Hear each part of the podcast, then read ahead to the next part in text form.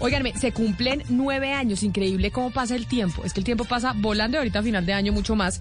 Se cumplen nueve años del fallo del Tribunal de la Haya en el litigio con Nicaragua, el que, en el que ratificó, pues, uno, la pertenencia a Colombia de los siete callos, pero también en donde realmente salimos perdiendo mucho en términos de soberanía marítima porque le entregaron una extensión importante de agua a Nicaragua.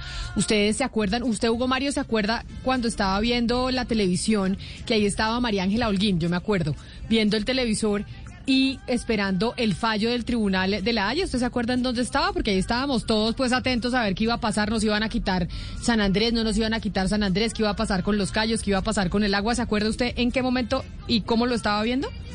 Sí, no, yo estaba muy pendiente del, del doctor Paredes Londoño. ¿Cómo se llama? El doctor Londoño Paredes, el es canciller. Sí, sí, sí. Que creo que hacía parte. Julio Londoño. Julio Londoño Paredes. Claro, era, el hombre que estaba eh, presto a la noticia y todos atentos en Colombia finalmente a ver si íbamos a perder una San Andrés, ¿no? Era la gran expectativa. Y al principio eh, iniciaron con buenas noticias, entonces empezaron desde el Tribunal de la Haya a decir que los callos, que los callos eran nuestros, que San Andrés, que San Andrés era nuestro, que Providencia, que también. Entonces todos felices empezamos a saltar, como con la selección Colombia. Y después cuando empezamos a ver que nos dicen, no, no, no, no, no. Pero el tema del agua, la soberanía, ta, ta, ta, y ahí empezamos a ver el desastre de lo que fue ese fallo. Pero ¿Cuáles han sido los efectos para los salandresanos en ese litigio que lleva 20 años y que además todavía faltan unas partes porque Nicaragua tiene unas pretensiones importantes? Todavía ese litigio no se ha acabado. Nos atiende hasta ahora el gobernador de San Andrés, Ever Hawkins. Gobernador Hawkins, qué placer tenerlo con nosotros. Bienvenido. Muy buenos días, Camila. Eh, para ti un especial saludo a todos los que están en cabina. Felicitaciones por ese premio Simón Bolívar merecido y espero eh, que tengas muchísimos premios eh, igual o mejores. Eh, y a todos los oyentes, desde luego, la Blue, en esta mañana el privilegio es todo mío. Muchas gracias por la oportunidad. Ay, gobernador, muchas gracias. El 19 de noviembre, el próximo 19 de noviembre, se cumplen nueve años del fallo del Tribunal de la Haya en ese litigio que tenemos con Nicaragua. ¿Qué ha pasado? ¿Qué ha cambiado en esos nueve años y cuáles han sido los efectos? Bueno, sigue habiendo un tema bastante, digamos, complejo y ha sido la situación con los pescadores eh, de San Andrés y de Providencia, pero sobre todo los pescadores de Providencia.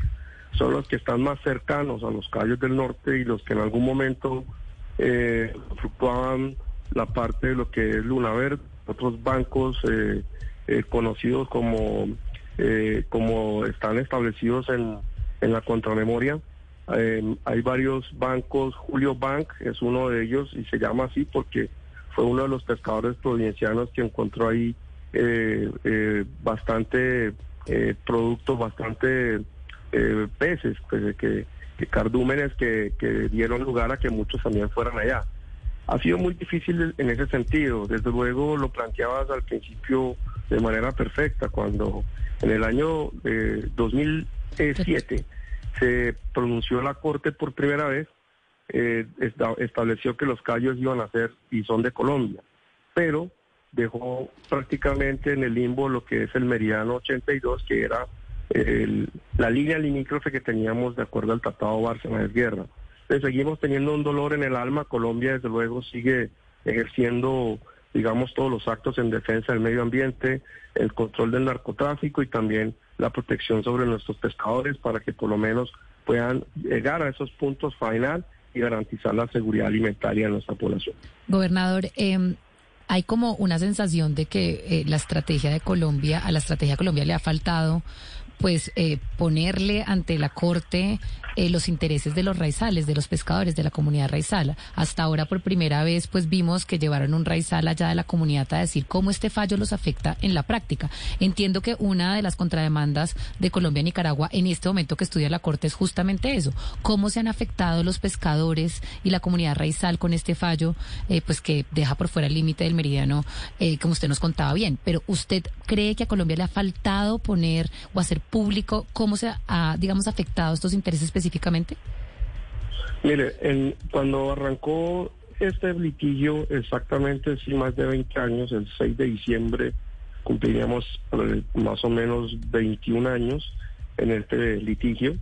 Eh, y pues desde luego que en ese tiempo nunca, nunca apareció en la estrategia de Colombia la denominación o la población raizal ancestral de este territorio.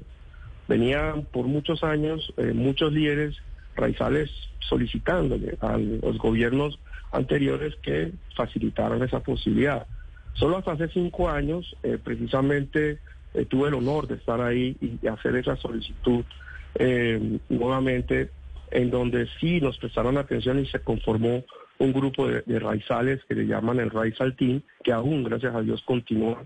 Hay tres de ellos que siguen eh, allí. Eran, pues yo estaba como coordinador de ese grupo. Construimos la contramemoria Derechos Ancestrales de Pesca del pueblo raizal. Eso fue posterior al fallo del 2012, el 19 de noviembre, pues que muchas personas decían, no, es que ya es tarde, ya lo que se diga o que se hable en favor del pueblo raizal, ya no hay nada que hacer, pero nosotros insistíamos de que sí hay una temas muy importantes que en derechos humanos y hay ejemplos en el mundo sobre conflictos que ha eh, conocido la Corte Internacional de Justicia en donde el factor humano, poblaciones eh, digamos ancestralmente arraigadas en esos territorios y en donde hay en disputa por dos países eh, y en donde esa población está siendo afectada, pues en materia de derechos humanos estas cortes son muy pero muy muy diligentes, son muy respetadas y respetan mucho el derecho eh, eh, internacional, especialmente en los temas de derechos humanos. Entonces nosotros dijimos, si nosotros construimos una contramemoria donde vamos a atacar para las violaciones que ha tenido más bien Nicaragua en contra del ejercicio ancestral de la utilización de, de digamos, del área marítima que ha estado en disputa, pues algo vamos a conseguir. Y sí, hoy la Corte se detuvo Cuatro contramemorias presentó Colombia. Nosotros construimos una con los abogados, tanto nacionales como internacionales, y logramos que la Corte se detuviera a estudiar esa contramemoria. Y esa, esa establece precisamente la protección que se necesita de los de, lo, digamos de las áreas de pesca ancestralmente conocidas por nuestros ancestros y que hoy pues precisamente por una decisión de la Corte hoy se priva a muchos de estos pescadores a obtener, eh, digamos, ese, producto. Y, le, y les cuento, les cuento algo importantísimo. Muchos de esos peces nacen en nuestros atolones, en nuestros corales, alrededor de ella y eh, y, posteriormente pues se van, migran hacia esas áreas donde nosotros ya hoy no podemos pescar. Entonces sí es duro y ha sido muy duro para nuestros pescadores, para la seguridad alimentaria, pues ese fallo del 2002. Pero, gobernador, además de la pesca, ¿por qué son importantes para Colombia esos callos? ¿Y cuál es el verdadero interés de Nicaragua en quedarse con, con esa parte del archipiélago? ¿Qué tipo de riquezas existen allí en los callos? ¿Qué tipo de recursos?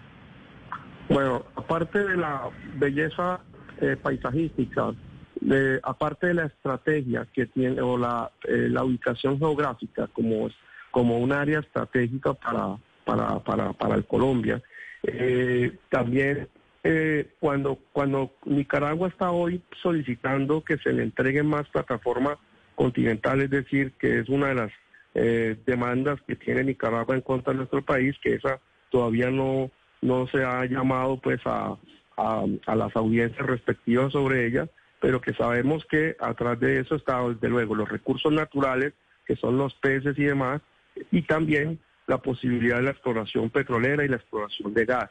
Hay, recursos eh, de ese tipo allí. Eh, creo que nuestras agencias eh, de hidrocarburos en Colombia lo saben y precisamente ellos han querido y han buscado por todos los medios buscar más subsuelo, más plataformas de mar pues para extender esas millas náuticas de Cartagena, situación que siento que Colombia ha sido muy, pero muy diligente. En este momento, pues con la Armada Nacional haciendo un extraordinario trabajo, que pues que ustedes lo conocerán porque esa demanda sí, a pesar de que conozco el contenido, pues no puedo revelar a fondo aún hasta que la Corte no publique, em, digamos, eh, los alegatos de ambos países, como ya ocurrió precisamente con la contramemoria que hablábamos en, hace un ratico y también pues con la demanda de presunto violación a derechos soberanos que alega Nicaragua, es decir, presunto incumplimiento del fallo del 2012 y que desde luego el interés más grande de un país pues,